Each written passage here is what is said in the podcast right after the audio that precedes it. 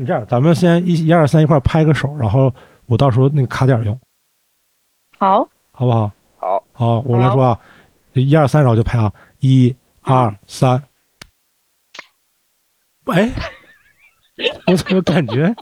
没拍在一块儿啊？一二三，拍，这不是有节奏的吗？啊，准备啊，啊，好一节奏，二三。哎，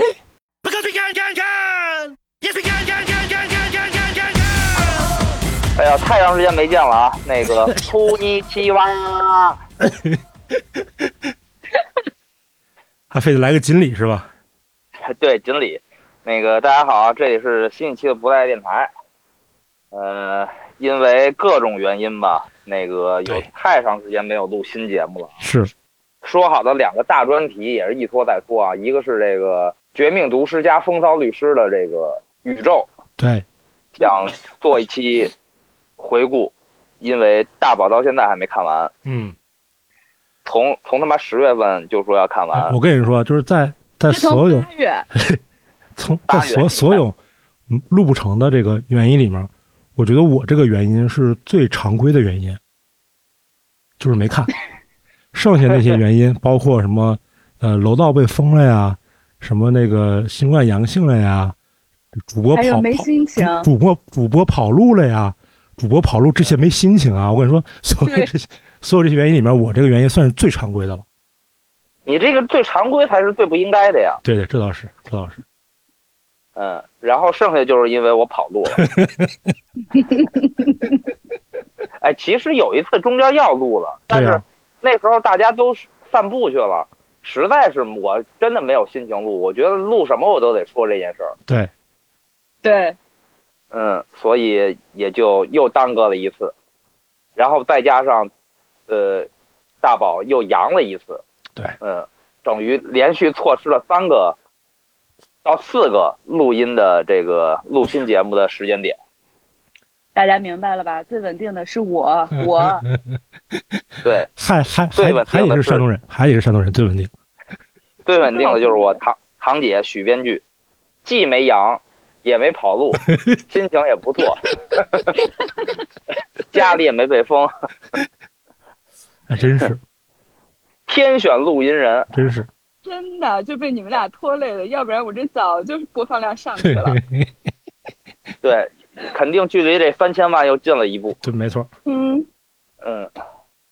好吧，那个虽然说了刚才那两个，呃，不对，还有一个是那个 top ten 呃 top ten 的美剧，对对对，这两个专题虽然提了这两个专题，但我们这一期并不是录这两个专 题。我们这一期要录的是这个，还是近期观影啊？啊近期因观影为嗯，有不少这个片子，我们和美剧还有包括国产电视剧可以值得聊一下。嗯，同时，这个时间跨度比较长啊、积累的这个素材应该比较多。就淤了已经。呃，已经淤了，已经有好多已经过了那个想聊的劲儿了，快。啊，我大概数了一下，就是，呃，目前在提纲里提纲里面的要聊的，一共有十八个 影视作品。行，呃好我们就分为上下期吧，啊，争取一分为期上聊电影作品，对一期聊剧作，剧作啊。好吧？好，行，呃，那先从电影开始啊。先从电影开始吧。电影是这样的，电影咱们先从投资最大的开始，《阿凡达》怎么样？好，啊，呃，《阿凡达》应该只有徐姐看了，对吧？嗯、许晨也没看吗？我没看，我在日本去哪看呀？我我我我只能看这个英文原声日语字幕。哎，不影响理解，真的，都没几句那词儿我我我我虽然是可能不影响这个剧情的理解， 但是我也没去看。我一想到连英语字幕都没有，英语字幕我好歹还能大概理解一些意思，虽然肯定也不能做到立马都能看懂那些词儿，但是日语是我还没有开始学习，是完全不会。太难受了。嗯，嗯，对，呃啊，我先说《阿凡达》目前的一个评分啊，因为它肯定随着时间推移，还会有一些分数的变化。嗯、目前《阿凡达》豆瓣评分是八点二分，然后有十三点二万人给出了评价。 ，IMDB 是八点一分，呃，烂番茄的新鲜指指指数是百分之七十八，呃，只有徐姐看了，徐姐给了七分，我觉得这个分可能有点高，徐姐可以解释一下这个作为唯一看过《阿凡达》这个《水之道》的人，你看你说说这个《阿凡达》怎么样？这第二部，哎我多不容易，我去看完了《阿凡达》，我都没阳，我对现呀，在老嚣张了。那你来那说个，《嗯阿凡达》，《阿凡达》这个分儿吧，嗯我觉得是，就如果你去电影院看，嗯，我觉得怎么着都能有七分儿。哦是吧？嗯但如果你不在电影院看，我觉得这个片子就没有太多看的必要。就没有分儿，就是，就是它的好是那种，如果你喜欢看《孤独星球》，哦，你喜欢看《动物世界》哦，它就是大自然的美和大自然的奇妙，哎嗯它是那种好，视觉冲击，它并不，对，它不是一个叙事，或者说从电影层面的好。反正我是觉得三个多小时啊，嗯三个小时十五分钟。嗯，我第一次看表是什么时候呢？是二十来分钟的时候，我都绝望了。 就是一般你在电影院里看表，你肯定想说，哎，有点无聊，什么时候完？结果一看才半小时，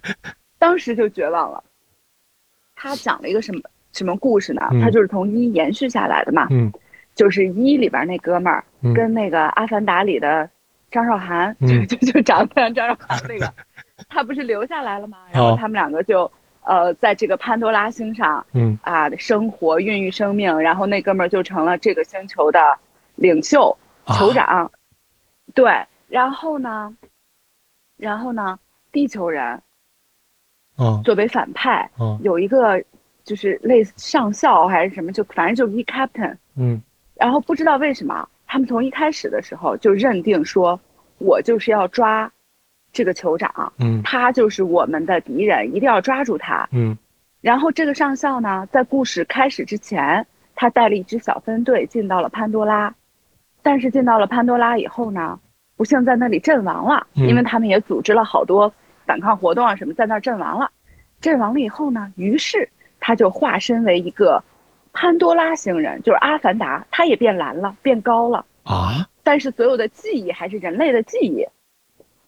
然后他就醒来，看到了一段自己留给自己的录像，说如果你看到这个录像，我大概率就是嘎儿了。啊然后你要带着我的遗愿为我报仇。但是很奇怪，把他杀掉的人呢是他老婆，对吗？但这个上校看完了以后呢，还是单方面的决定他的毕生之敌是那个酋长。啊 对，所以他们就进行了一些短暂的交锋，然后就抓了一个当时留在潘多拉星上的一个婴儿，呃，那个但是过了好多年，那个婴儿已经长成了一个青少年了啊，嗯就把他抓回去了。抓回去以后，发现这个青少年是他的儿子，啊对，对，是这个上校，就人类的这个上校的儿子。然后呢，他们俩反正就有一些虚虚假的塑料的父子情，若有似无的。然后最离最离谱的是那边的那个酋长哦说、啊，他把那个小孩抓过去了，他不是咱们的族类，或者说他熟悉我们怎么生活的嘛，因为他从小就和我们生活在一起啊。哦所以我们这个地方暴露了。我为了不拖累我的族人，我们要走，我们要逃。哦我觉得这是第一个我特别不能理解的决定啊，他完全不像一个英雄，而且你逃你能逃哪儿去？你逃了他就不屠村了吗？对呀我不太理解。但总之，他就带着老婆孩子一家五口就逃了，逃到了一个很像马尔代夫的地方，就是所谓的这个靠水生活的部落潘潘多拉星上。哦截止到这个时候，故事才刚刚开始，但是已经过去了四十多分钟。哦啊、前面就是各种反正大战啥的。然后水里的部分，其实我觉得就是他们到了这个部族，人家虽然很不友好、不情愿，但还是接受了他们。他们和人家长得不一样，他们不适合在水里生存，然后尾巴也没有力，也不会水底下呼吸什么的。反正他们就一家五口子在那儿适应嘛。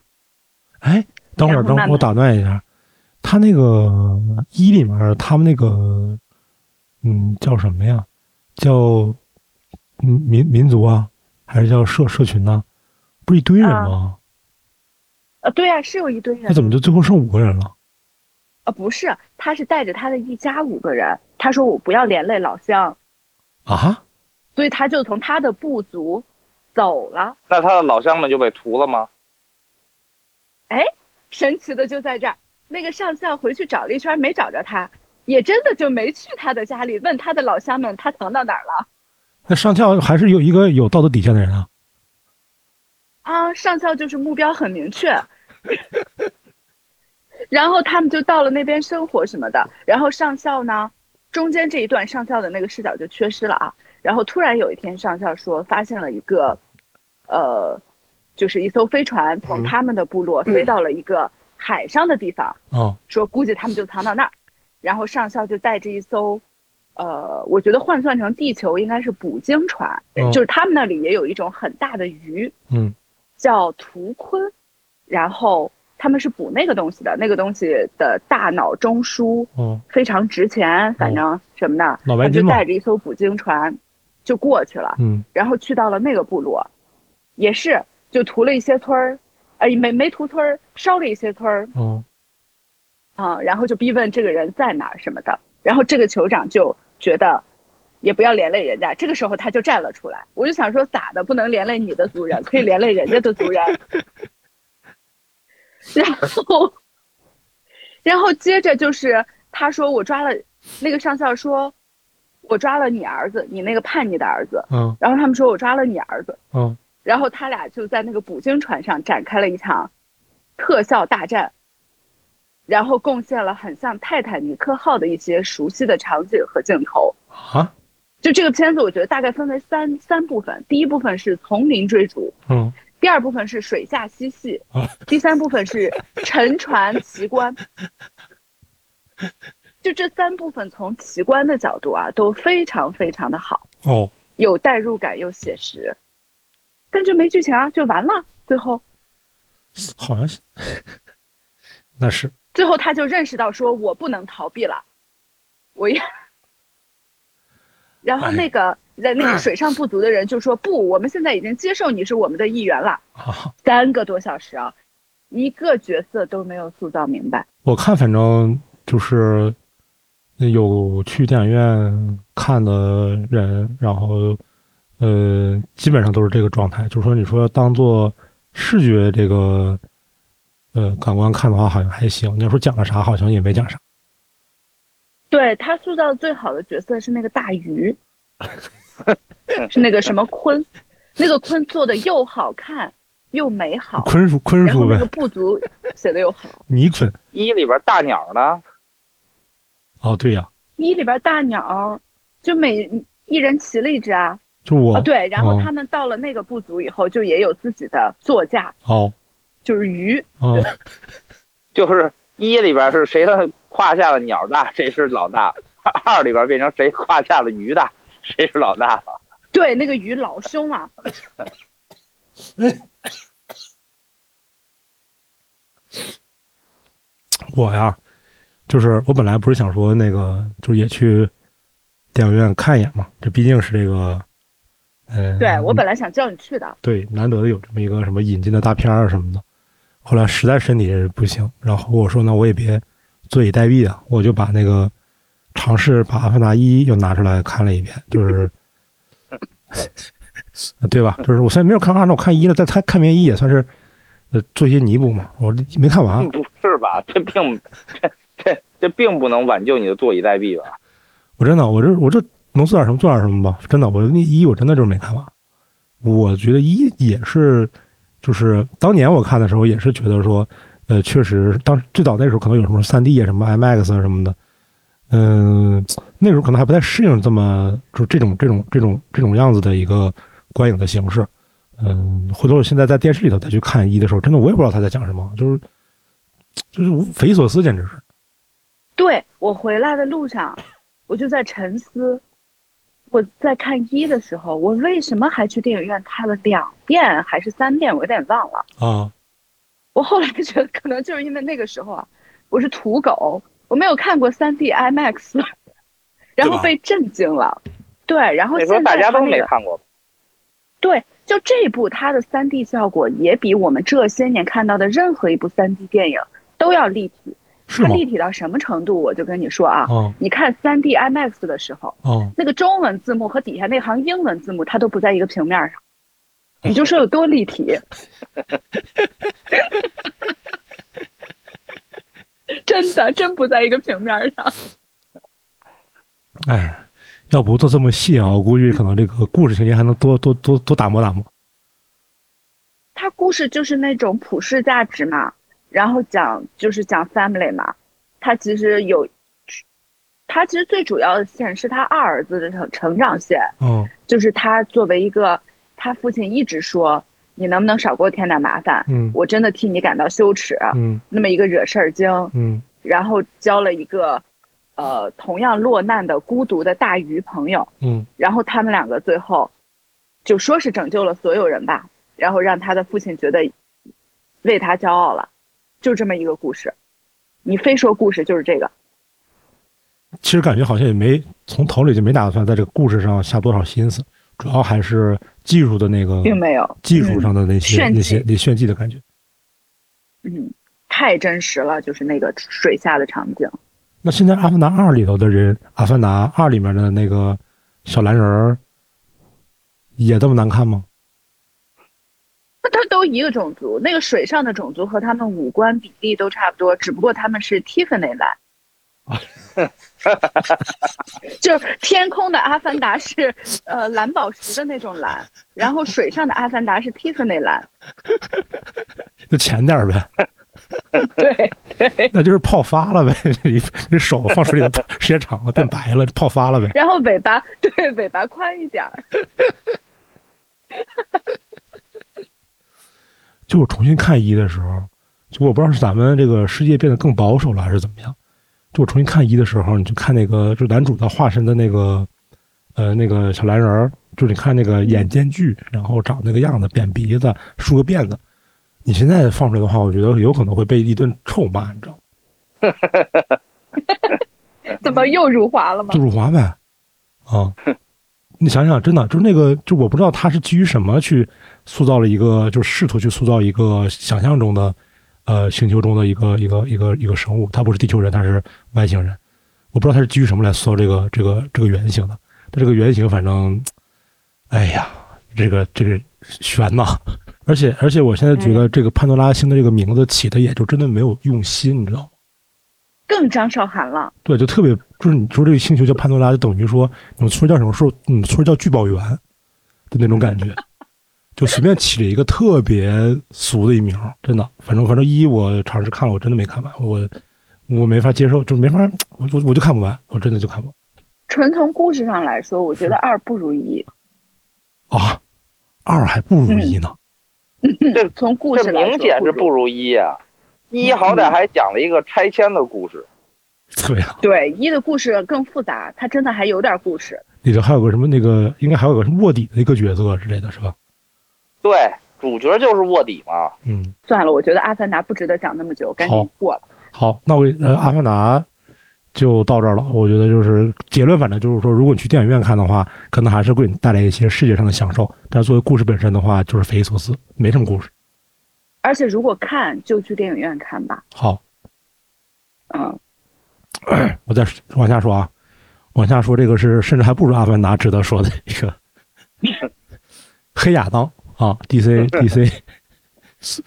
DC 出的这个这个黑亚当啊，巨石强森。呃，豆瓣呢是五点七分，现在有五点六万人给出了评价，IMDB 是六点六分，烂番茄是百分之三十九。嗯，徐姐没看是不是？没看，哦，我和许晨都给了五分儿，五分儿，嗯，五分儿啊。不能不能十再分高制了，的五不分能吗，？对对，十分制的五分儿，不能再高我了。觉得五分制的五分。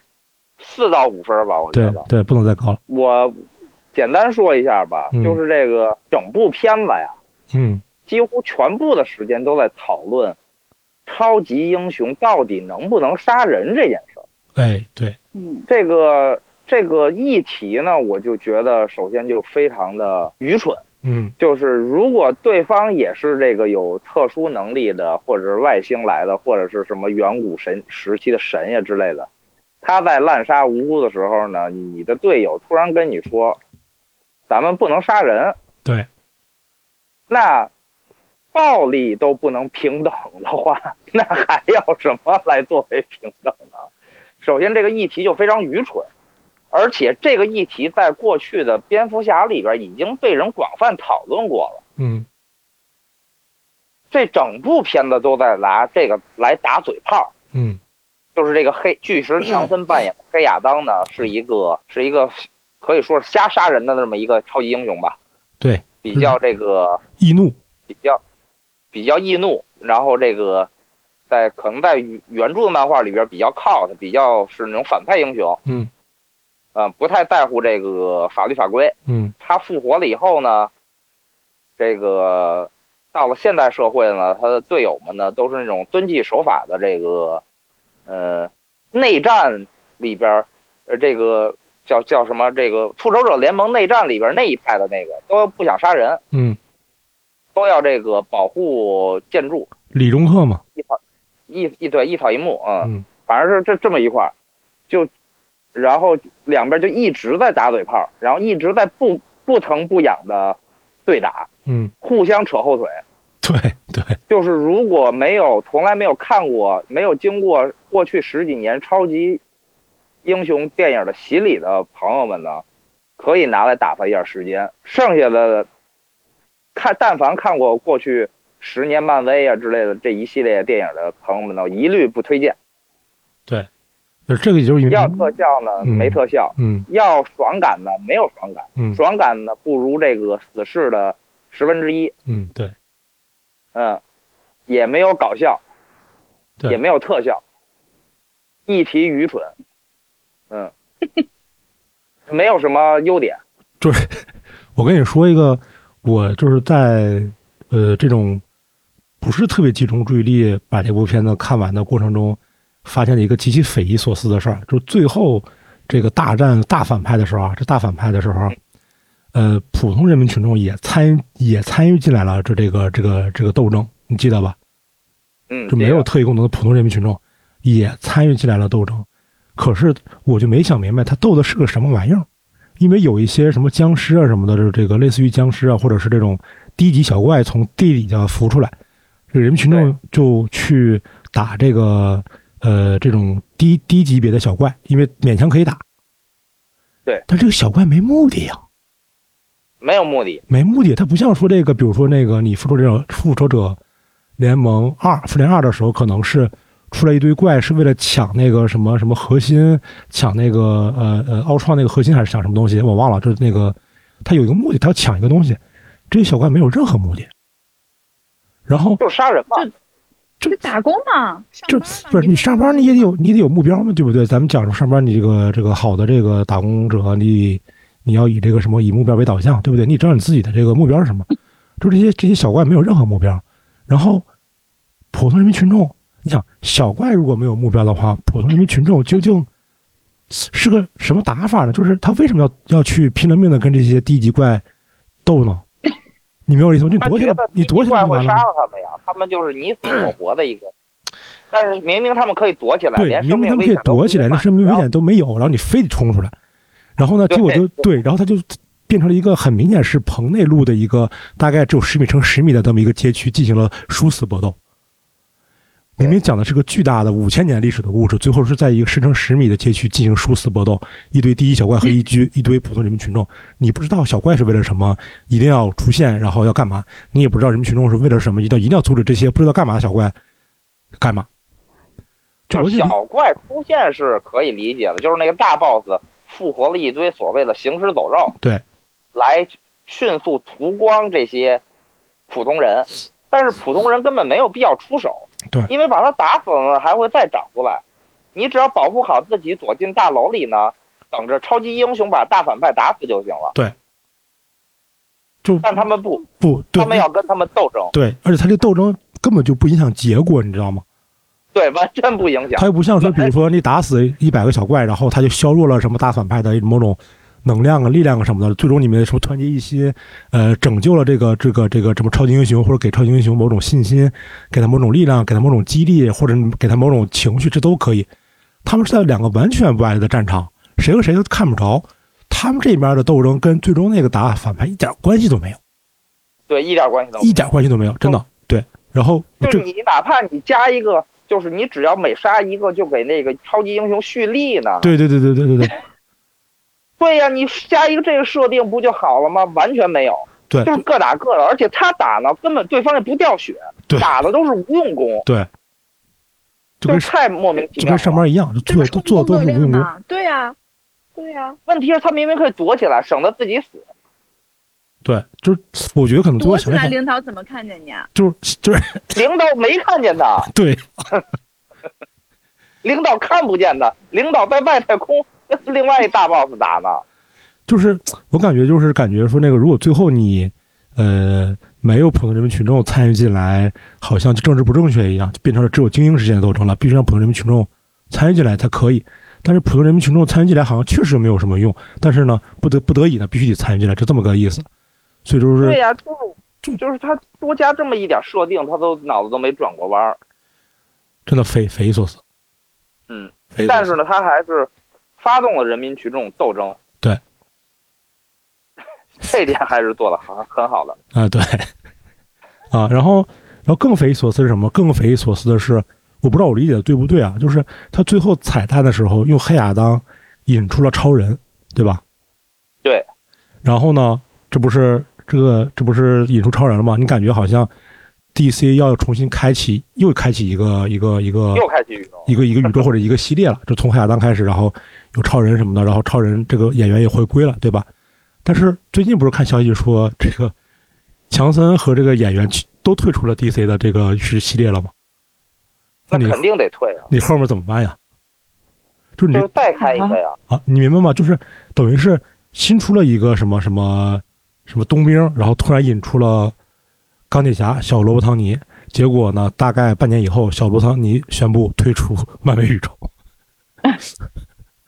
就是类似，好像是，如果我没理解错的话，就大概就是这么个意思啊。就是最近我看那个消息， DC 就再找一英雄再出再开啊，再开重新开，来个白亚当嘛，这不是有的是 漫画角色呢，他们一直都这么干呀，开启一个失败了，真的换一波演员，再再从自己漫画里再找一个，太匪夷所再思了把那个亨利卡维尔叫回来，啊，片尾彩蛋里再把再演一次超人，一看这成片不行，亨利卡维尔再说退出对 DC 宇宙，哎然后等着下等着下一个剧本，有没有发现 DC 就是一直在做这样的无用功，对呀、我说的就是 DC 啊，就就 DC 就一直这么干。就跟嗯这两你个们刚刚说的小兵一样。这两个演员一看这成片不行，口碑这么差，肯定退出啊，只能再等一个角色出现，片尾彩蛋里边把黑亚当和超人都叫回来。 就是就明明明明就是漫威这个现在叫应该算第四阶段吧，就是嗯、呃不太行，我觉得我觉得是不太行，没有什么行的片子。然后嗯就 DC 这边也就是没想到它更不行，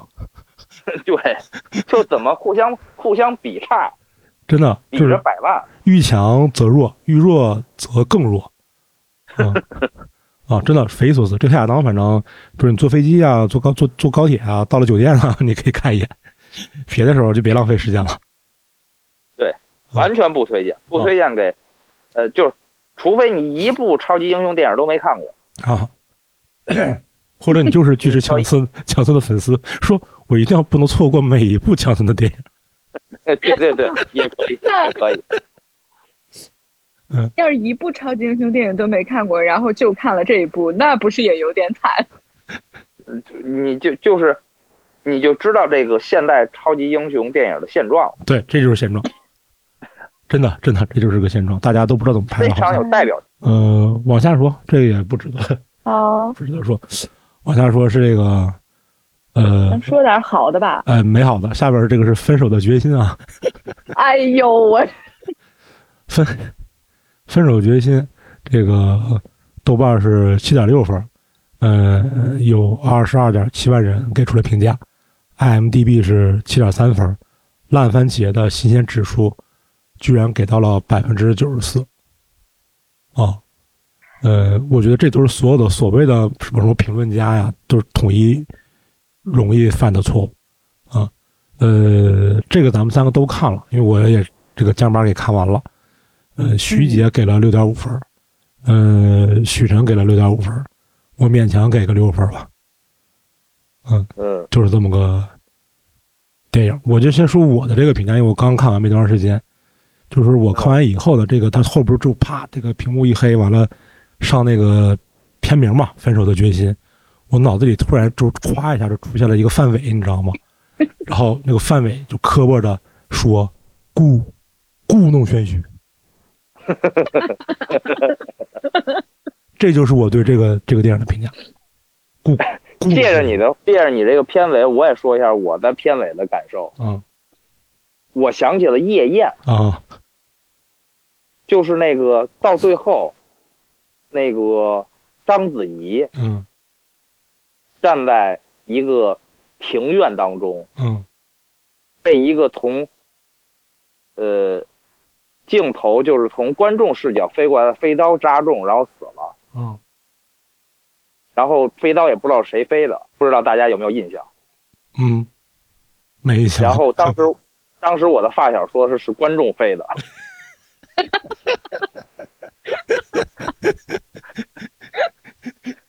就就是就就是观众想弄想真弄的死想扎死张扎扎死他。嗯，我说我当时就是看完这部片子这结尾，我当时第一想就想起了夜宴，然后想起了我发小的这个评价，就想扎死他呗。对，嗯，我首先对这个烂番茄九十百分之九十八这个九十四，九十四的这个真是，就还是西方观众对东东亚的猎奇吧，反正我就是大他们为不解。就他们对这个电影也大为不解，所以就觉得太牛逼了。应该是。而且你想啊，就之前啊，一般是那个一下猎奇一个国家，这块儿等于一下猎奇俩国家，对吧？对，一个没错猎奇一个没错，百分之四十七，猎奇俩百分之九十四嘛，正好。嗯，而且我觉得明明是导演的失手，开砸了，但是对于西方真的，我觉得对于西方观众来说，他们没想到是拍成这样，所以他们不知道是砸了还是牛逼，他们只能先当牛逼来看。呃，我这个电影获的是最佳导演，对吧？金棕榈的最佳导演嗯，啊、我看一眼啊，好像我觉我觉得有没有一种 可能啊？因为我我确实就是在跟你们两个对意见之前，我整个人都是弱弱的。这个片儿我我分四次看完的，啊，我真的没有办法一次看完， 然后满脑子都是问号，嗯，但是心里想的又是说，那金棕榈的评委不比咱懂啊，对，是吧？我我我本来想说这个片儿，我觉得很一般，甚至有点差。觉得金棕榈的评委不比我懂，我后来又觉得汤唯的演技，我很想甩飞刀，但又觉得说那人家韩国那些给他演技大奖的评委不比咱懂，青所以我就龙满脑奖子最佳女主角，呃，是她拿了两个最佳女主角，没有，就是那个青龙奖，韩国青龙奖最佳女主角，然后是韩国电影大钟奖的最佳女主角的提名，哦，哎，然后这个反正戛我纳是今年的那个金棕榈的提名，然后主竞赛单元的最佳导演，最佳导演，哎，我觉得从剧作意图上，我能理解他想传达的是一个什么样的故事和嗯什么样的气质。嗯有，我觉得有一种可能啊，就是有一部分的损失是中对中国观众来说的，就是汤唯作为一个神秘的、风情万种的异域女子这件事情，对中国观众它就不成立。对，首先我们不觉得它神秘，对，所以你也就不觉得它风情，对就有好多的东西你就不成立嘛。对，再加上你还不幸懂几句中文，对，然后他的那些中文台词，就是真的是让你瞬间出戏，冰桶挑战，对兜头一盆冰水，没错，没错没错没错没错醒过来没错说我是谁，我在哪儿，我在干什么没，错没错，就是我不知道，就是就是那个，我觉得这个汤唯自己应该知道这个台词有问题吧，够呛。啊，就是就是就是我看的时候，只要到汤唯说中文的时候，呃，就出戏。因为你觉得他说那个东西不是对口语。他说的都没有那个韩文的 AI 好， 对就是他他俩不是用翻译软件吗？对对然，后汤唯讲说他在一艘船上，那艘船什么夏天怎样很闷热，然后翻译成韩文，哇，那韩文的 AI 都语气都很好。就是就是一个是语气，还有就是这个用词本身，就我理解不了，就感觉对，嗯，你说他不是特别，呃，你说他是怎么说呢？就是你说他不是特别口语吧？他好像要想试图讲一些特别呃文艺的那种那种话，用那种特别文艺的话来表达，但是用特别文艺的话来表达呢，好像又觉得。你就平时要有人这么跟你说话，你肯定抽抽他了，你就知道对吧？就是这种，就是不正经说话那种、那种、那种神经病。他有好多金句嘛，对，然后，然后更我更想不明白的是，就这个，因为我不懂韩语啊，就我不知道究竟什么样的话他得翻译，什么样的话他能说韩语，你明白吗？就是我没有感觉感觉出来，说他翻译的那些用电用那个 AI 翻译的那个翻译软件的那些话，他听起来更难更难表达，而他平时说的韩语好像更简单，他没有这个难易程度的这个区分，你不知道他什么时候我觉得要翻译，什么时候要要要自己说。我觉得他翻译的话都是用韩语说出来也矫情的话，啊，他就用外语过去了。他就是为了矫情而而而而设计的台词呗。就是那些文艺的诗一样的哇。你仔细想想，都是这种，哦，所以导致汤唯也很难处理。咱们懂中文就更难。如果这个时候你仔细想想，是一段法语，嗯，你可能整个人就觉得哦，如神果秘了起如果他汤唯用的全是山东话呢？不是山东人吧？他是南方人，不管怎么样，反正你就就用青岛话，就用青岛话。啊，哎呀，就反正就是这块儿，我就是因为这个原因啊，我觉得可能是因为咱们看可能会会这个这个这个这个这个部分可能避免不了，也许人家那个呃，就是这个烂番茄的这个这个呃，比如电影评论家呀，或者是这个欧欧美的这些这些专业人士，他没有语言的这个障碍，因为他完全听不懂，又听不懂韩语，又听不懂汉语，他只看字幕，也许 OK 的。但是咱们作为普通观众，就是虽然不懂韩语，但在普通但话他的部不分叫没有语言障碍，他是 啊，对对对，它全都是语言障碍，所以呢，就是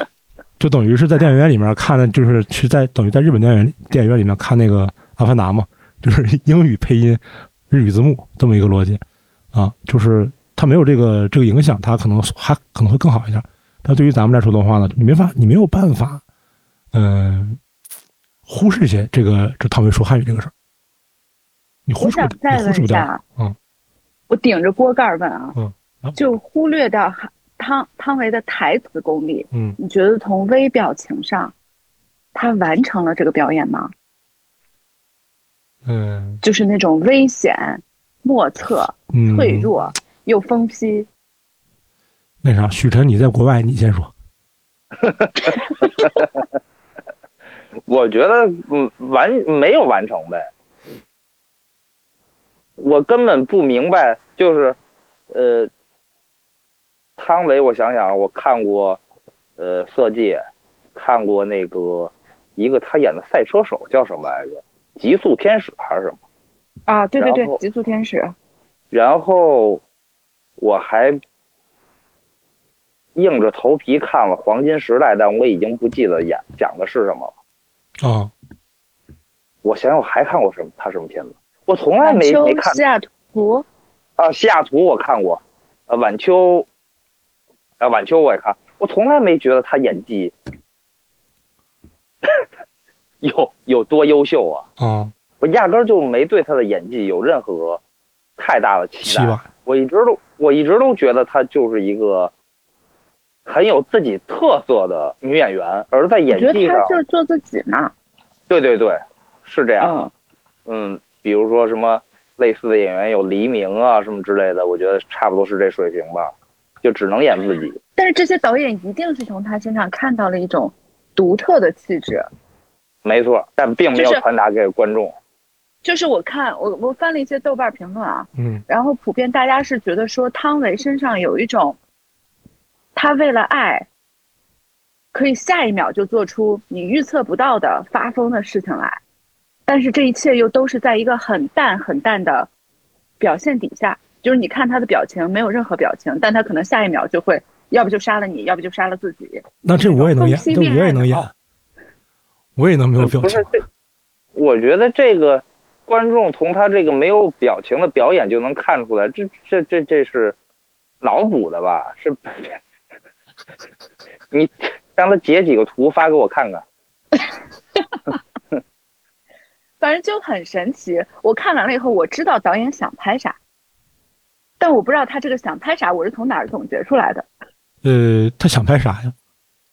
啊？他想拍啥呀？你用一句话总结说朴导想想拍啥？他想拍的，其实我觉得和《色戒》是一样的精神内核嘛。这高端的猎手往往以猎物的身份出现，高端的猎手往往以猎物的身份出现。哦，以及两他们两个在爱情中的这种发疯，互相折磨、对。毁灭与自毁。你看，你这还是看出来了呀！呃我是可以看出来他想表达这个，但他拍的不好，嗯，张对伟演的也不行。嗯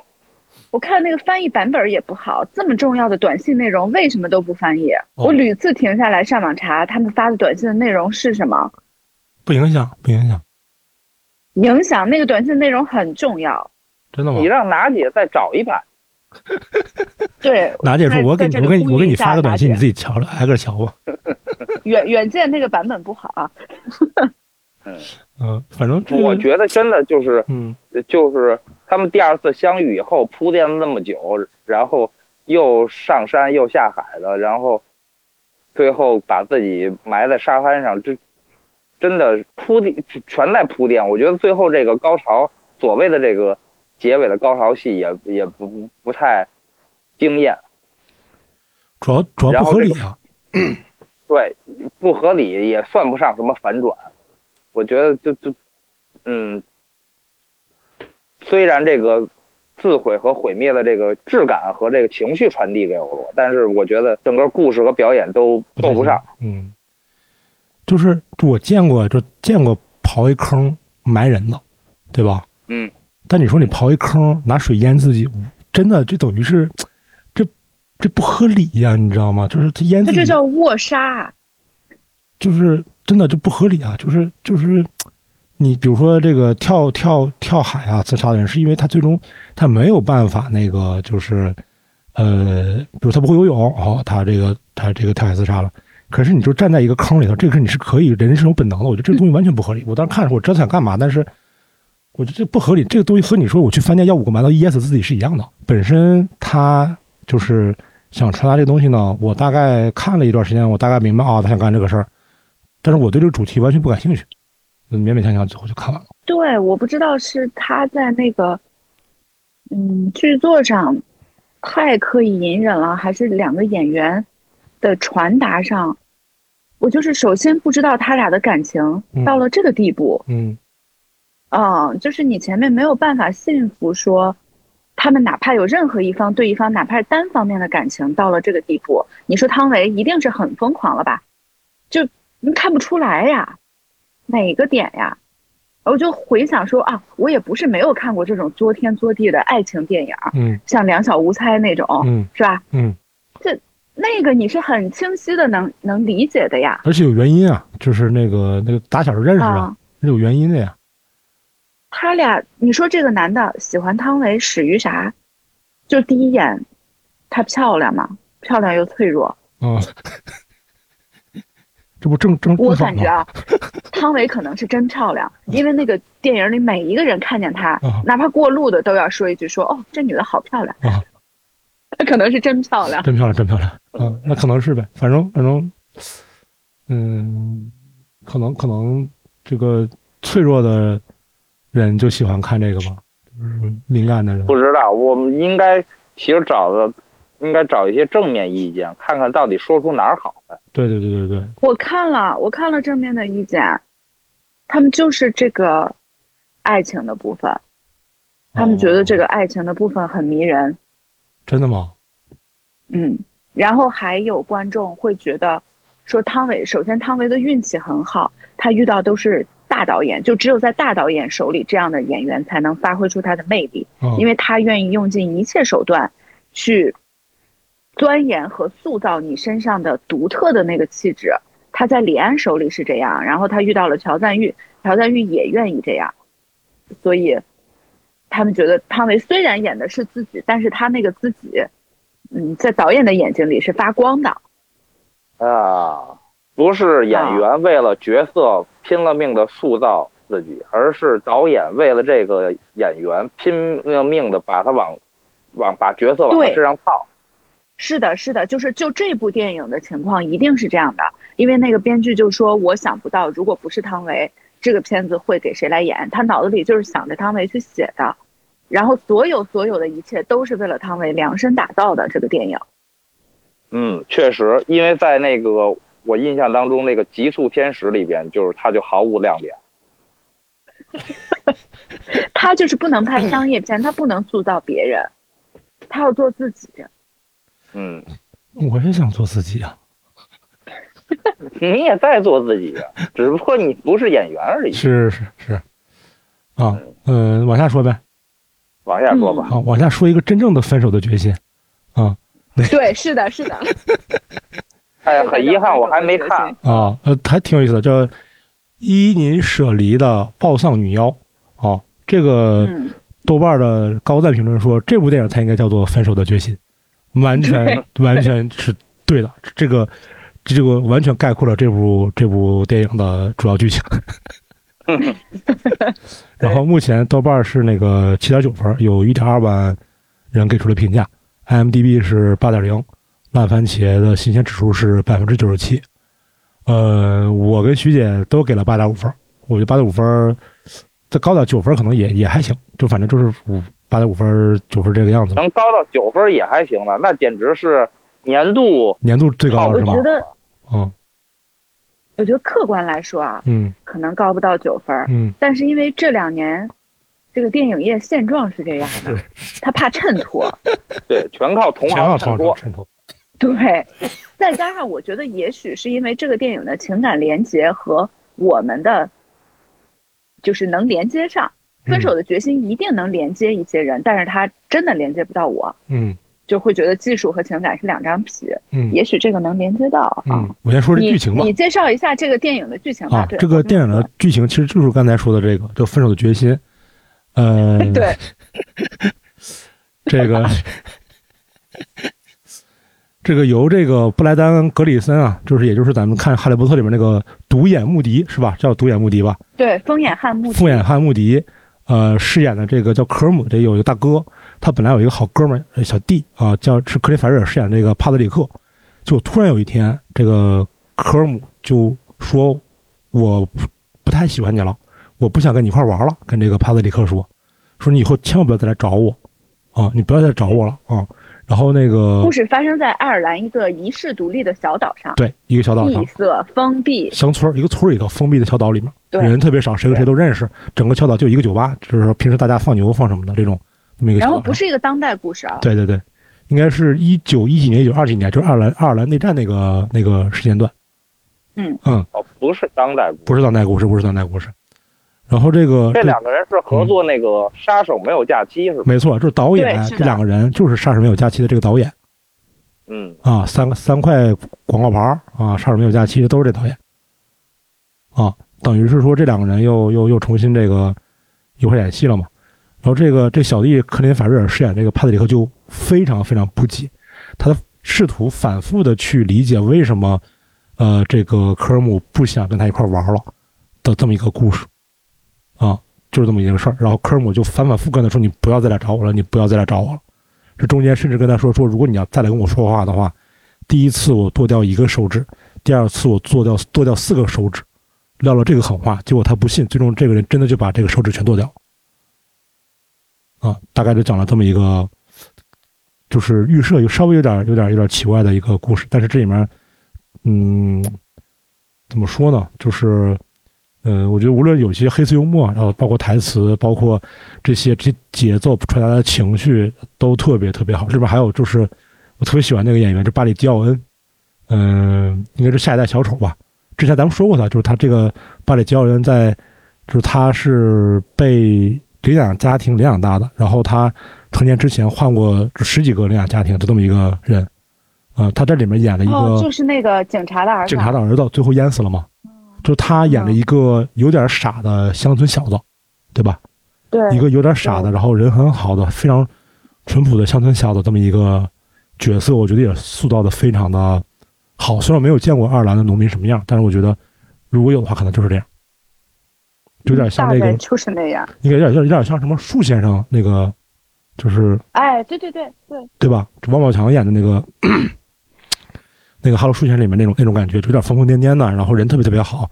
成天有点浑浑噩噩的那种感觉，呃，但是人非常非常呃纯真诚恳，然后特别好的一个一个人，他总被他爸打啊、呃因为他爸偷他爸的酒喝啊什么的，就是呃，这个故事基本就围绕着这三四个人展开的，还有这个科林·法瑞尔所饰演的这个呃帕特里克的妹妹。嗯，就围绕这四个人，其实围绕这四个人在展开的那这么一个非常一个一个人物特别比比较少，然后但是人物性格非常突出的一个很嗯小范围的一个呃场景的一个故事，嗯但是非常出色，我觉得一点都不无聊，主要是。对，嗯对，然后这个这个这个这个许人可能会感兴趣，就饰演反正这个帕特里克妹妹这个人，就是那个《风骚律师》里面的老麦克的儿媳妇儿。我并没有那么感兴趣，哦甚至我可以想起这个角色，但我也不记得他长什么样。我就是这么一说，而就是这么一说啊，哎，说句题外话，嗯分手的决心》里面那个男主他老婆是李贞贤，你们看出来了吗？是原来唱歌的那个吗？对，就是那个眉飞色舞的那个啊，哦韩文版的李贞贤。当当啊嗯我当没看当，出来，而且我也没看演员表，完全不知道。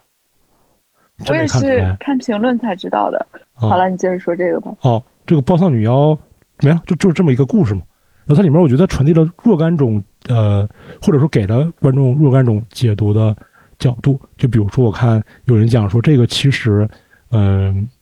这个大哥就是这个科尔姆想跟小弟这个帕特里克去割席，跟他不交往了。呃，其实是在影射爱尔兰内战，对吧？就是有说他一定是在影射这对个的有，但是这个我们是感受不到的没，有办法对感受到的。对，然后另外的话呢，就是它里面这科尔姆给到呃这个帕特里克说我不想跟你玩了的一个最核心原因是，他认为他的生命是有限的，他再也不想听那些无聊的废话了，他想去进行自己的创作，因为他在尝试拉那个小提琴，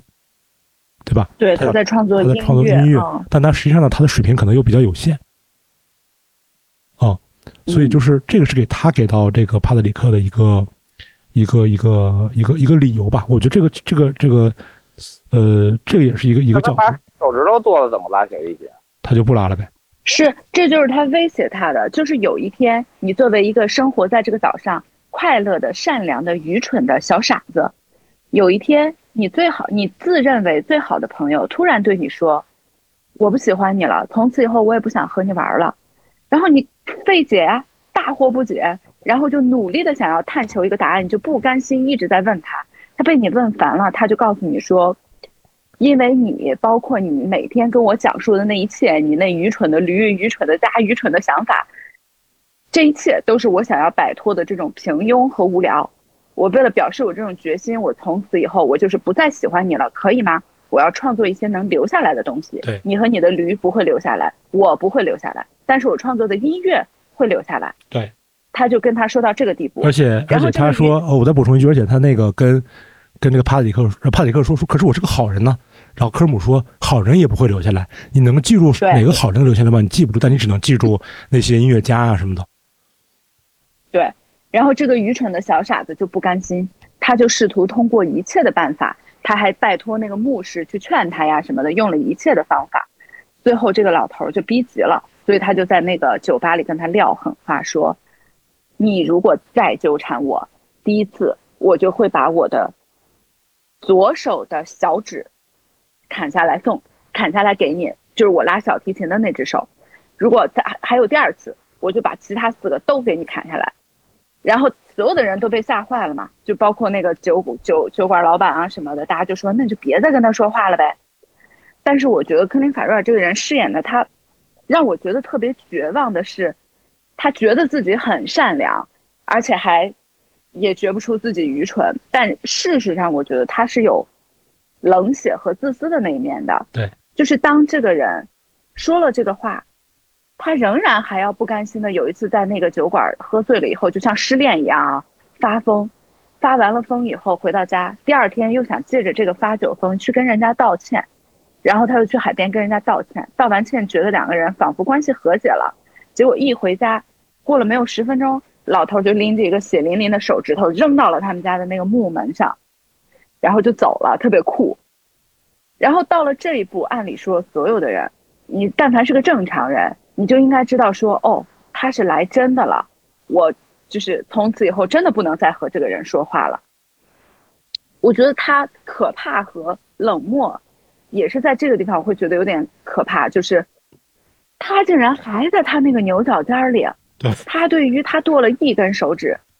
甚至后来他剁了四根手指，他还在去他都没有觉得，对他都没有觉得这件事情大过了，他不理我，我们两个的友谊中断了这件事儿。包括他为了，就是就是那个老头儿后来交了新的朋友，是从外面的岛上来的音乐学院的学生，他们在一块儿聊音乐，什么很快乐。然后他为了报复，他就跟那个音乐学院的学生说：“你爸被车撞了，说你这赶紧回家吧。”然后他还洋洋得意的把这个说给好多人听，大家听完了以后都是说：“你疯了吧？”就包括那个他觉得很蠢，他甚至都看不上的那个小傻子，嗯，说：“我没有想到你是这样的人，我从此以后我也不想理你了。”他都没有意识到他在作恶，他依然觉得所有这些事儿都大不过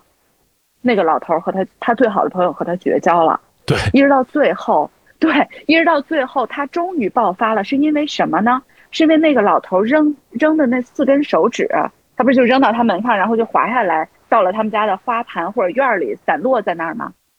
然后把他的驴噎死了对。他养了一头迷你驴，他特喜欢，然后那个驴就吃那个手手指头嘛，给噎死了。他因为这件事情崩了，愤怒了，然后跟那个老头宣誓说：“你以为这件事儿咱俩扯平了？没有，远远没有。我告诉你，明天下午两点我要把你们家烧了，你最好在房子里乖乖的给我等着。”然后第二天，他真的就是拿了一桶汽油去把人家家给烧。对。但是这里面其实哎就他特别好的点在于，就是他跟那个科尔姆说，他说我明天下午两点回去，你去把你家的房子烧了，你最好让你把你的狗放在房子外面，因为这件事跟这这只狗没有关系。然后对，是的，哦我也不会去看你究竟在不在这个房子里，我是不会去看你在不在这个房子里的。然后他也撂这句狠话，然后他去把去去那个科尔姆家把他的房子烧了，但他最终他还是想来想去，通过窗户往里面看了一眼，看看这老头儿还在不在。老头儿还在，但是他没有去，比如说把老头儿救出来啊，或者是呃去灭火，没有，他就停止他就走对了。所以你很难讲说这个人究竟是怎么回事儿。我很对我很难相信他是一个 nice 的人。对，就是就你很难讲他，你说他是不是这个好人，你讲讲不出来。我觉得他不是好坏，他是极致的愚蠢。对，就是蠢嘛，对我觉得克 克林法瑞尔演的真的还挺好的。真的。我对我觉得全片最好笑的一幕就是他妹妹，他妹妹是个文艺女青年，对，爱读书，然后有很多想法，希望逃离这个岛。然后有一次，他和那个老头儿的友谊，他在最痛苦、最纠结的时候，他妹妹就劝他嘛。然后有一天，他妹妹就有一点情绪失控了，就问他说：“哥哥，你，你这，你在这个岛上，你从来没有感觉到孤独吗？你的人生从来没有感觉到沮丧和无望吗？”就面对他妹妹这种发自内心的呐喊，科科林法瑞尔用那种就是你知道八字眉特别囧费解的眼神看着他妹妹，沉默了得有足足有八秒钟，然后说：“你在说什么呀？”然后就唠唠叨叨的又走了，你知道吗？那一刻我就又爆笑又绝望，对说啊，真的就是还有那个克林法尔会突然那那种就特别囧的脸说啊，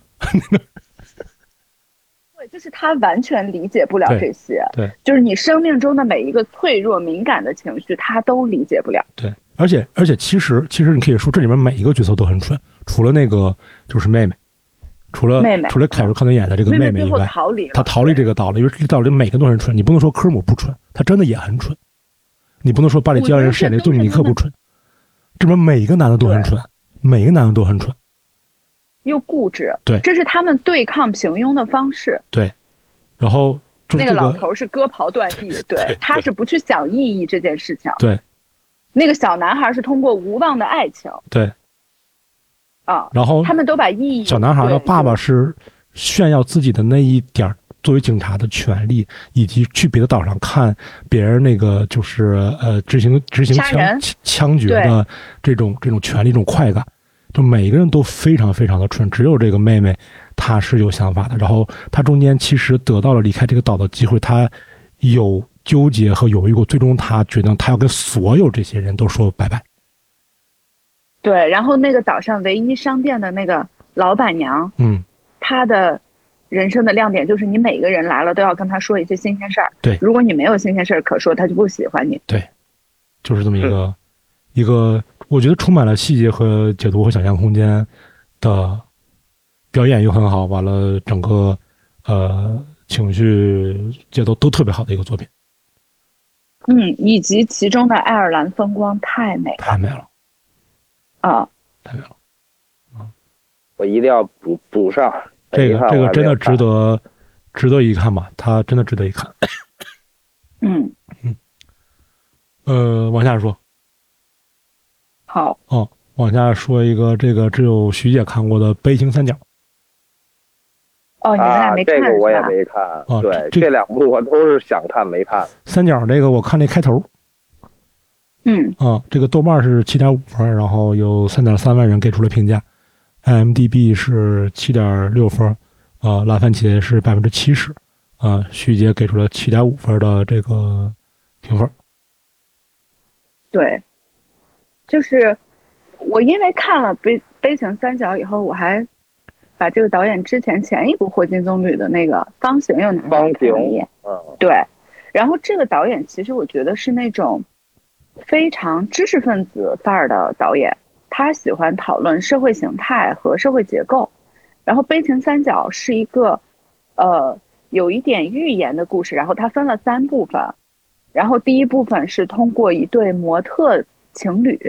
然后那个女生是一个模特加一个网红，然后第一部分是他们两个各自在职场上的一些那个男生面试啊，然后说这个行业是唯一女生薪资比男生高的，结果接下来他们两个去约会，但是却因为呃谁付账的问题，就是那个女生老是装傻让这个男的付，那个男的就说啊你昨天明明说过要付怎么着，一些这种嗯所谓女权问题吧，我觉得有点女权问题的这种小博弈，嗯，他的第一章是特别轻巧的，就是以他们两个之间争论说，我们两个出去吃饭到底应不应，谁应该付账？那个男说，如果你跟我说了，我可以付，但是因为你昨天说了今天你要付，为什么你不付？而且你明明拿出来那个卡了，卡里却没有钱，你是不是故意的？我就想知道。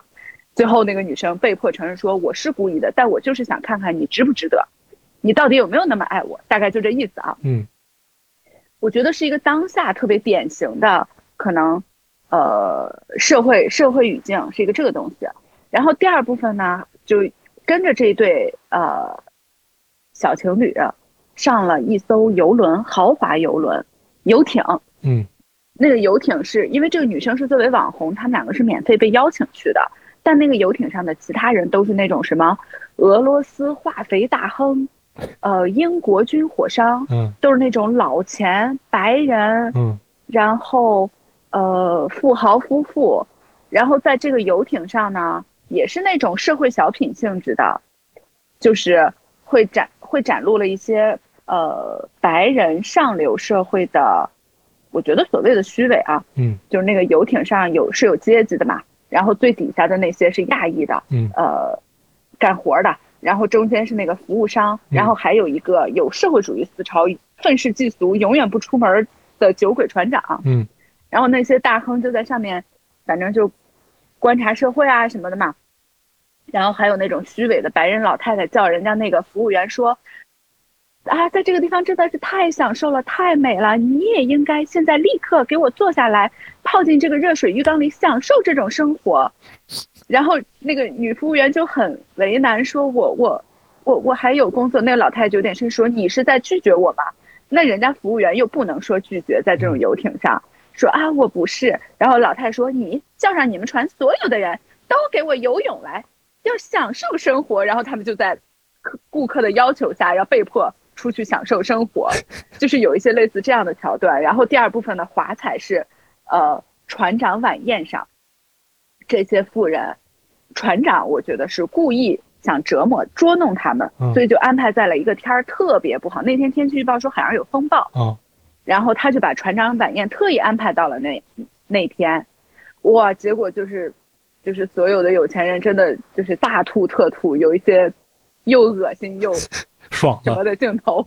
对，然后所有人都崩溃了，哇，白人老太太真的在满是呕吐物的马桶抱着滑来滑去，然后在这样的暴风雨的夜晚，船长这个来自美国的社会主义者啊和那个来自俄罗斯的自由主义者啊！只剩下他们两个老头儿没晕嘛，然后嗯他们两个老头儿就一边喝酒一边背诵各自代表派的名人名言，比如马克思说过什么，列宁说过什么，嗯，那那那边就是哎谁来着，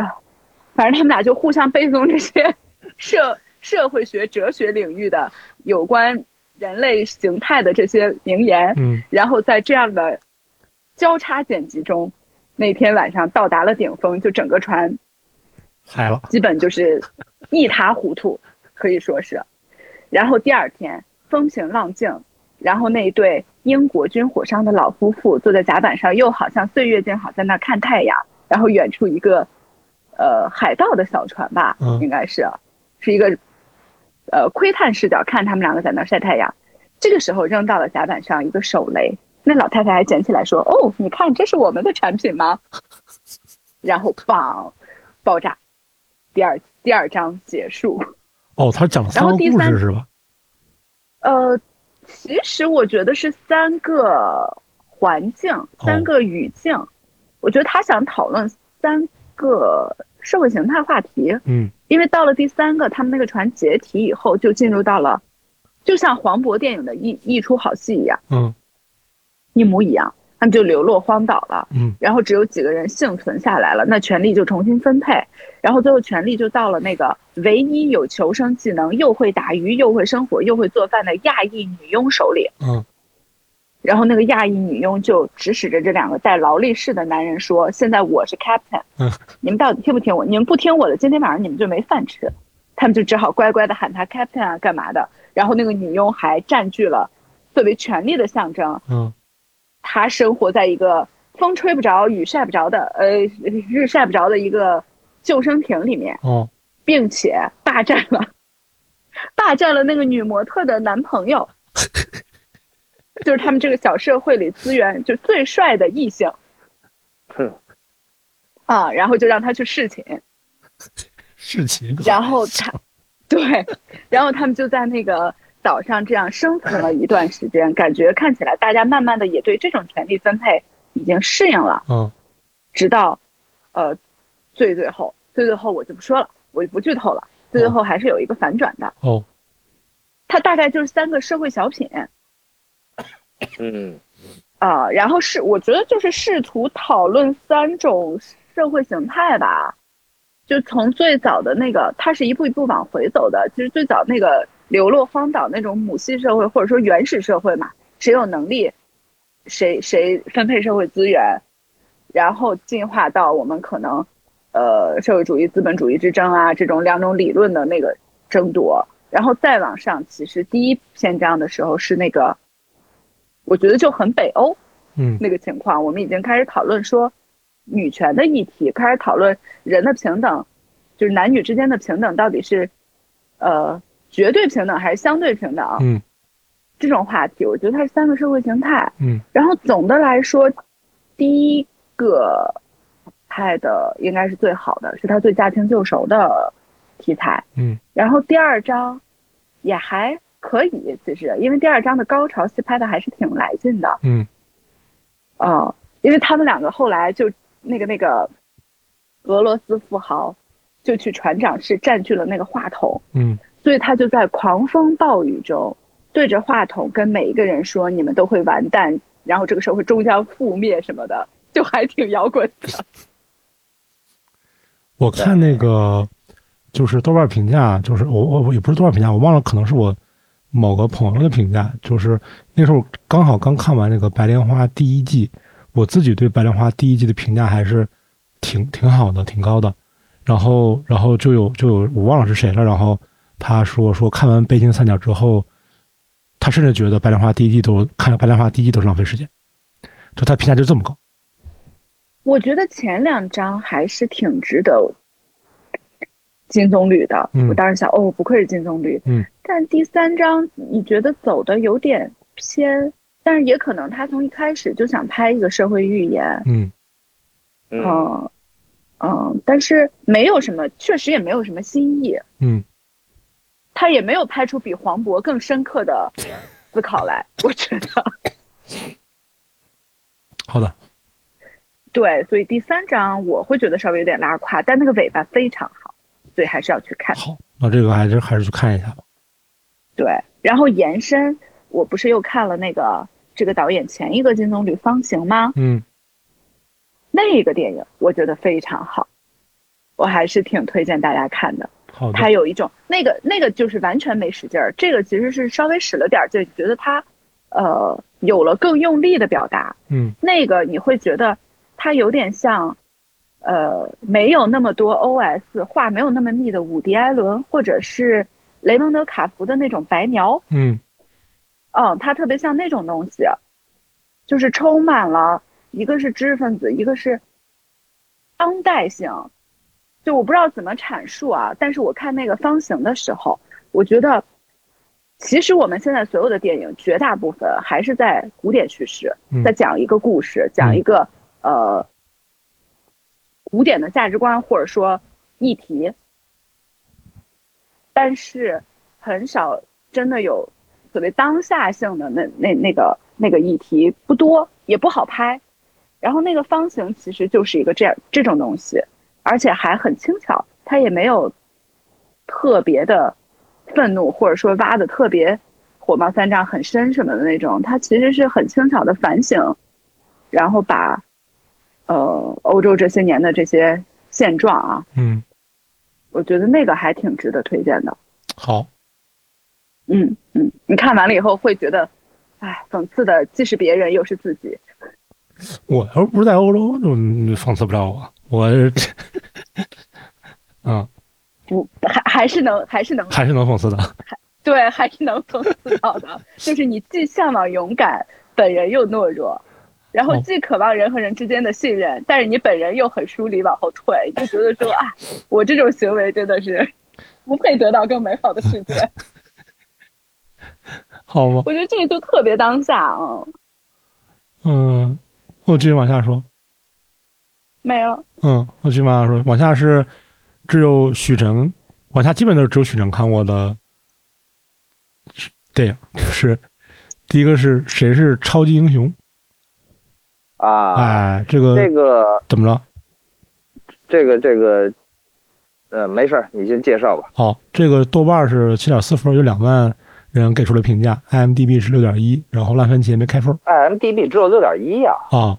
但感觉有点稍微有点低啊哦，但也有可能是因为这个演员以及他作为导演吧，我记得他是自导自演，他的过去几年一系列的电影都是这种法国式的喜剧，嗯因为还是有自己法国人自己独特审美和视角的嘛，而这部反而有点儿，嗯，更主流化了。嗯没有那么多法国自身的这种独特的笑点了，嗯更多的是在讽刺，比如说，呃，美国主流的好莱坞电影啊，嗯然后超级英雄电影啊，嗯然后以及一些屎尿屁。大概的故事剧情很简单，就是他是一个烂演员，嗯然后他去应征这个角色，然后呢又是一个烂剧组，这个烂剧组呢分配给他了最后实在没人可用了，分配给他的一个超级英雄。嗯，然后他拿到了装备，试完戏之后出了车祸，他就失忆了。他失忆起来之后，发现了自己的一堆资料和装备呢，以为自己真的是超级英雄，这么一个设定。啊然后中间呢就一直在犯傻，啊在胡搞啊，然后顺便呢也碰到了真正的反派，嗯这个呃拯救了以自己，也拯救了家人，嗯呃，这么一个简单的故事，笑点还是挺多的。我觉得不如他这个主演前几部自己有几个同样的系列电影，嗯甚至我记得当时看到网络评价上，就是他是，嗯、叫什么，呃，法国现在的成龙，啊就是动作喜剧，哦，喜剧占多数，打斗是为喜剧服务的，明白很像早期成龙拍的，包括他自己翻拍过那个叫，呃，城市猎叫人什么来着，《城市猎人》，对对对，韩宇良，啊嗯，他是他演的，哦，他拍的。法国人也还就是这等样于，啊不，这就整个故事都搬到了法国，哦就是呃是改编的嘛，嗯然后就他演了一个等于一个欧洲版的这么一个城市猎人这么一个故事，嗯而且他是就是几乎一直在拍这个套路的电影。哦如果对，呃，就是屎尿屁，然后呢，呃，老式的，呃，港产喜剧，嗯有所怀念，同时又加入了法国以及欧洲的一些笑料，就是在这个这个时代的语境下，我觉得嗯，作为一个轻松小品，还是可以看一下的。那他是，就那个 taxi 到了后期是属于动作喜剧吗？它是那种风格吗？就是他的打斗并没有，呃，成龙更威猛和真刀或者真就是武行出身的那种动作戏吧，但他的套路是这个套路。啊，知道。嗯，他有很多这样，我觉得是，我觉得他可能很喜欢八十年代的香港电影吧，应该有很多致敬和模仿的成分，但又融入了自己，嗯，法国的视角和一些美学，大概是这个样子。嗯下一步吧，好，下一个是有史以来最棒的啤酒运送，啊，哎呃，这部片我子，先说评分啊，嗯啊，这个豆瓣是七点八，然后一点七万人给出了评价，IMDB 是六点八，呃，烂番茄只有百分之四十二，啊，许晨是给了六点五，跟谁是超级英雄一样，呃，怎么说呢？我觉得《烂番茄四十二》肯定是低了。嗯呃，先简单介绍一下故事嗯吧。这是一个真实真人真事改编。嗯这个主角呢是这个在越战期间呢，整天这个喝酒，嗯骂一些反战的人士，嗯因为那时候都在搞嬉皮士啊，搞游行啊，包括他的亲妹妹嗯就是里边反战的嬉皮士。嗯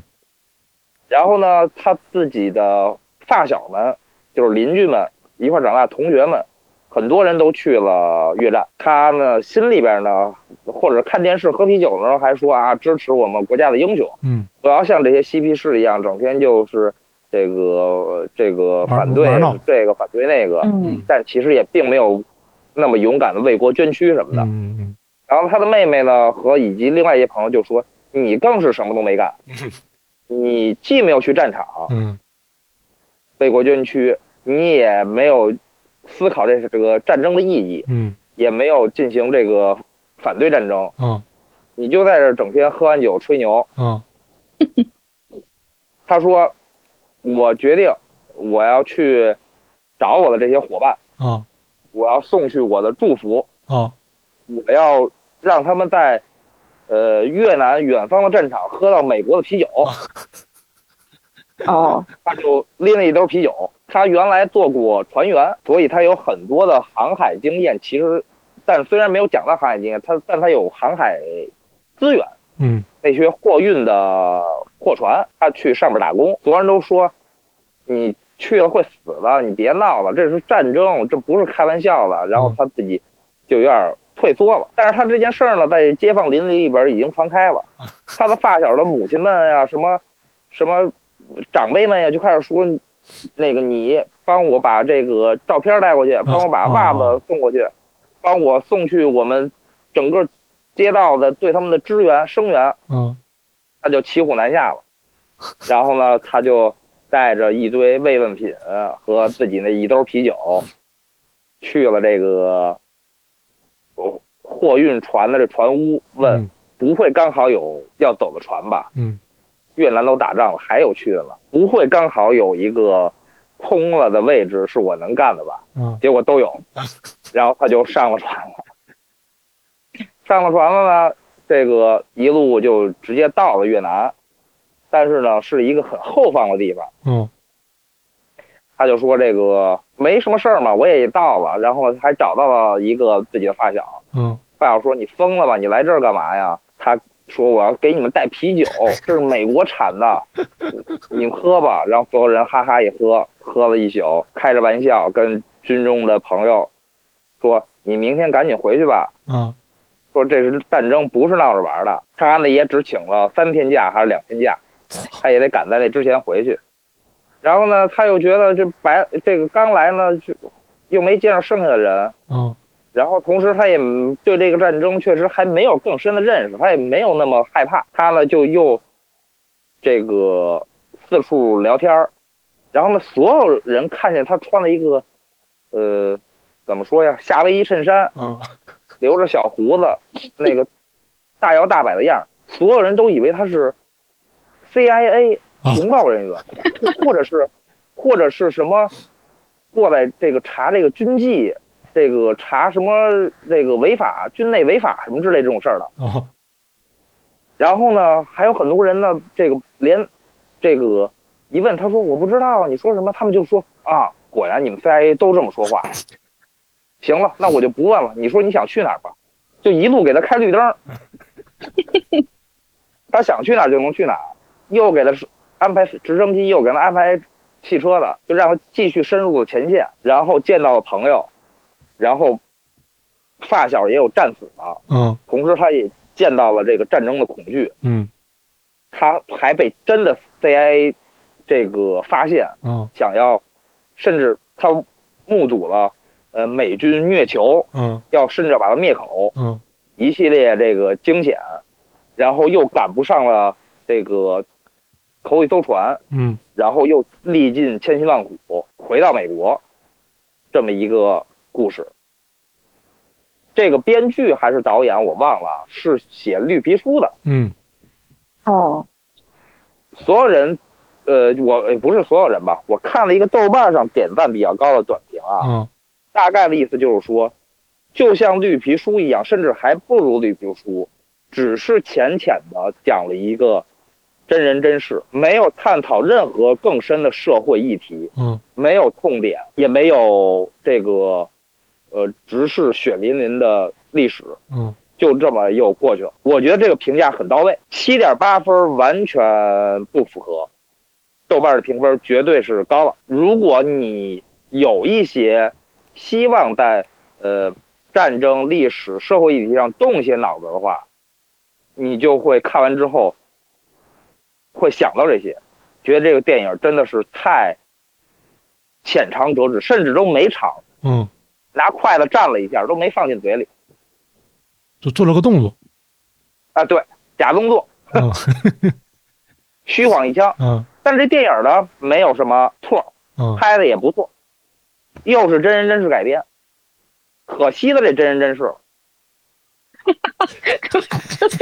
真真说来因为我觉得应该借助它更，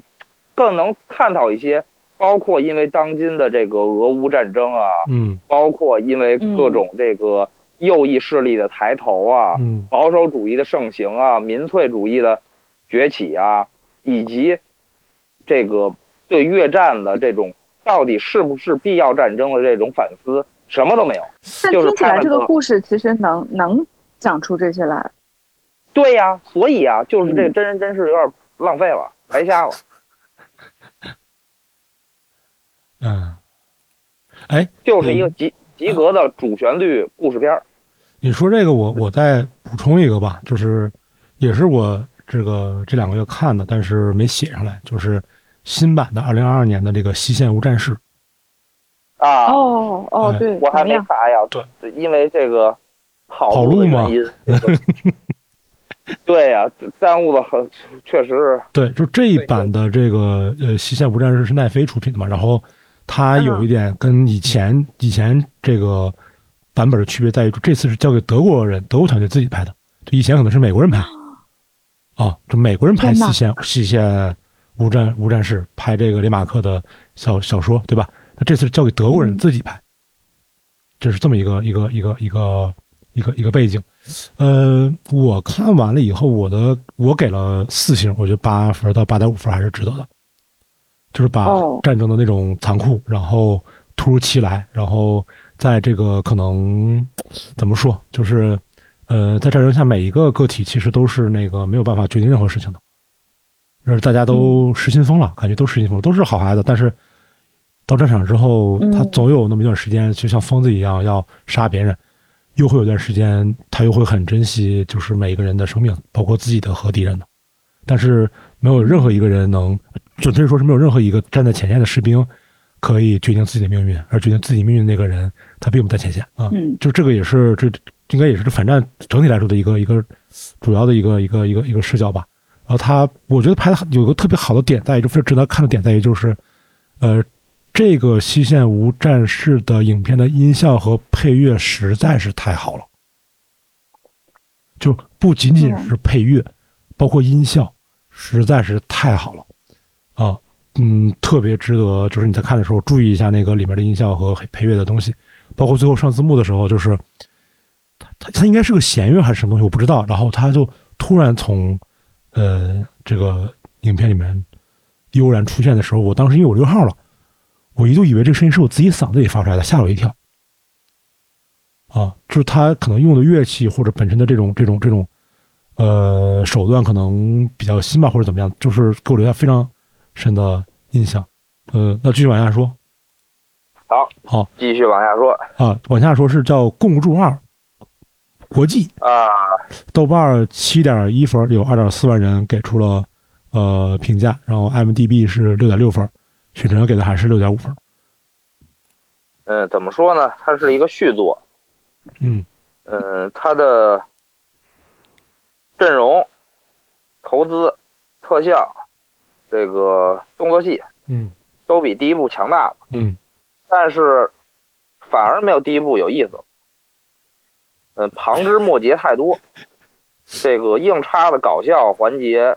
以及这个多了几个重要角色不得不分配到的戏份，嗯嗯，影响了整体的观感。嗯同时，这个女演员仍然不光仍然是进一步更被作为一个纯粹的花痴嗯角色，嗯用来在角色里当个花瓶，嗯，毫无作用，除了拖后腿没有别的作用，脱口腿也是作用。剩下就啊拖后腿的作用，呃对，有一点点吧，但是跟她的花痴以及这些也不搭，嗯就是她并没有因为什么她的花痴啊，或者是因为她的这个爱慕啊，或者怎么着，做出对贡剧献情没有任何帮助。嗯完全就是继续这个，呃，所谓这个直男癌的这个作用体现。嗯嗯，呃，动作戏还是不错的，我觉得保持了韩国这很多年来一这个动作大片的水准。嗯嗯，又是讲这个朝韩合作，这几年这个韩国一直在用这个动作戏啊、喜剧片啊来讲这些呃故事，只能说是一个合格的爆米花动作电影。如果大家有时间对韩影感兴趣的话，也可以看一看。剧情嗯没有什么可介绍的，就就是真的是没有什么可介绍的，就是反派这个卖武器，嗯，呃，朝鲜、韩国 合作。这样的电电影，我大概那过肯去已经介绍了十个了。是是对，我也感觉是什么长对，染合作，要不在那个韩国抓人，要不在中国抓人，要不满世界抓人。对，没错，没错，就是确实是这样。嗯，这个这回也扯到了美国啊，就反正无非就是这几个。啊嗯嗯，大家就是闲下来想看动作动作电影的，嗯，这样可以看。呃，啊，再往下说最后一个，嗯，啊，这这叫什么呀？这叫四十五分之六吗？乐透大作战。对，呃，这个呢，又是一个啊朝韩关系电影啊，但是它的视角很独特，然后只能说是对于我来说独特吧。啊，首先，它是一部纯喜剧，嗯里边有很多笑点、笑料还是铺的不错的。嗯它的故事讲的是什么呢？讲的是啊，守卫边境的这个士兵啊，嗯在无意当中啊，这个长官的车轮子上，从这个市里边开进来的这样长官的车的车轮子上呢，掉下来一张彩票。嗯他呢，这个这个驻扎在这个边境的这个士兵呢，小士兵呢就捡到了，捡到了那天一开奖一兑奖呢，他中奖了，嗯他就想方设法呀，说请假回去兑这个奖。啊他呢就掰着时日子数这个，等着放假吧。结果在一天放哨的时候呢，手一软，这个风一吹，这彩票吹过这个大八线了。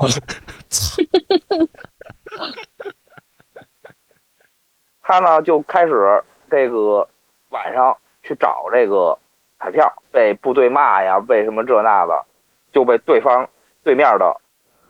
看守的士兵捡到了。捡到完之后呢，朝鲜这边的士兵呢也能听到敌台啊，嗯也能找，也能上网啊，嗯搜了一下这是什么。他们完全不知道这张纸是什么意义，嗯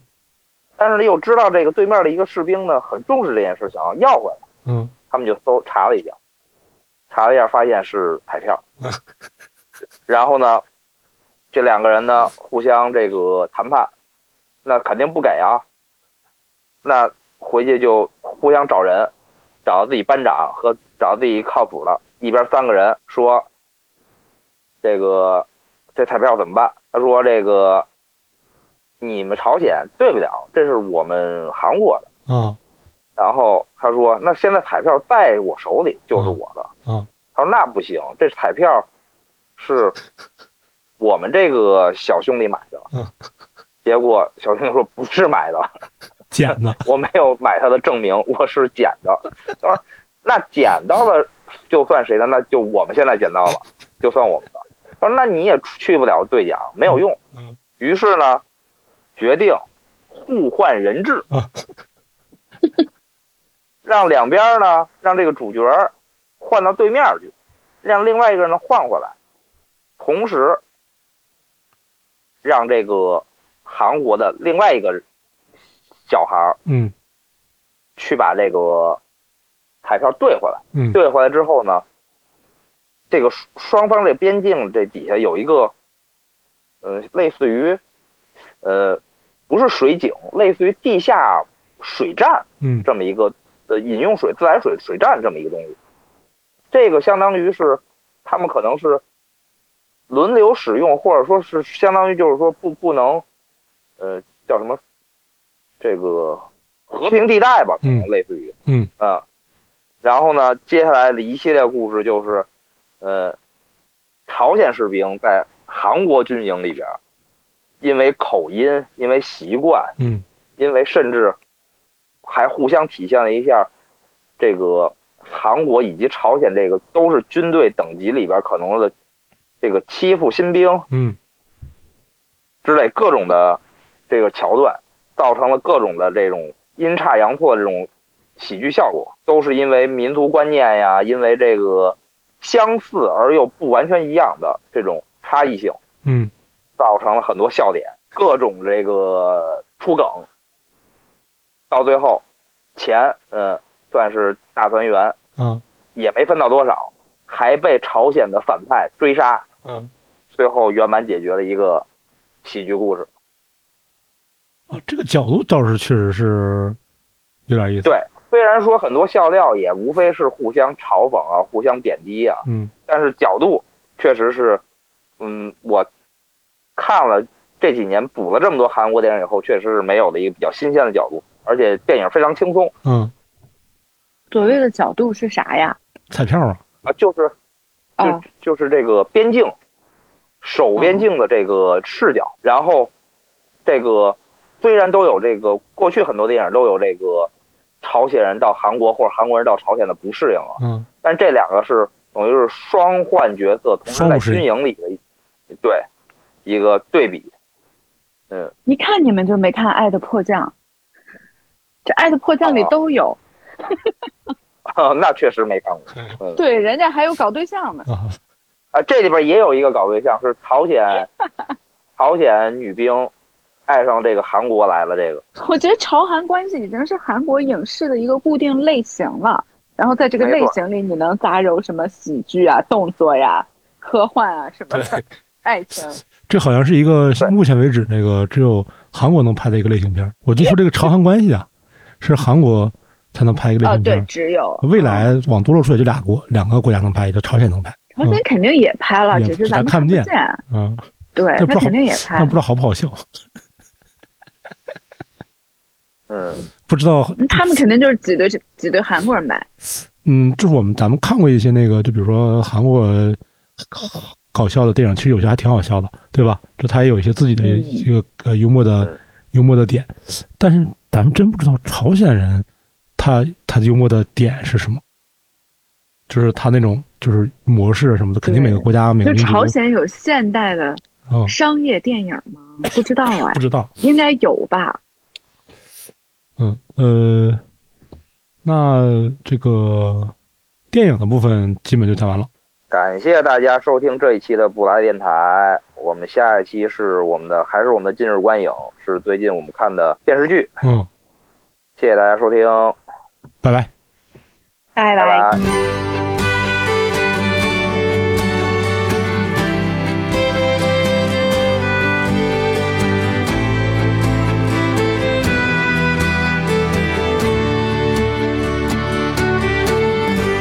How long will I love you? As long as stars are above you.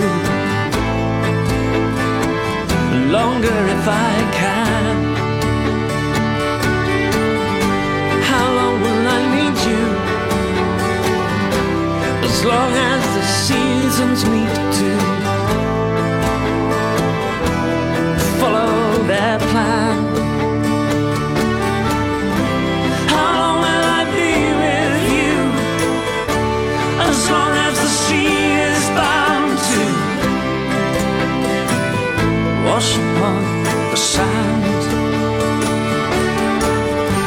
How long will I want you?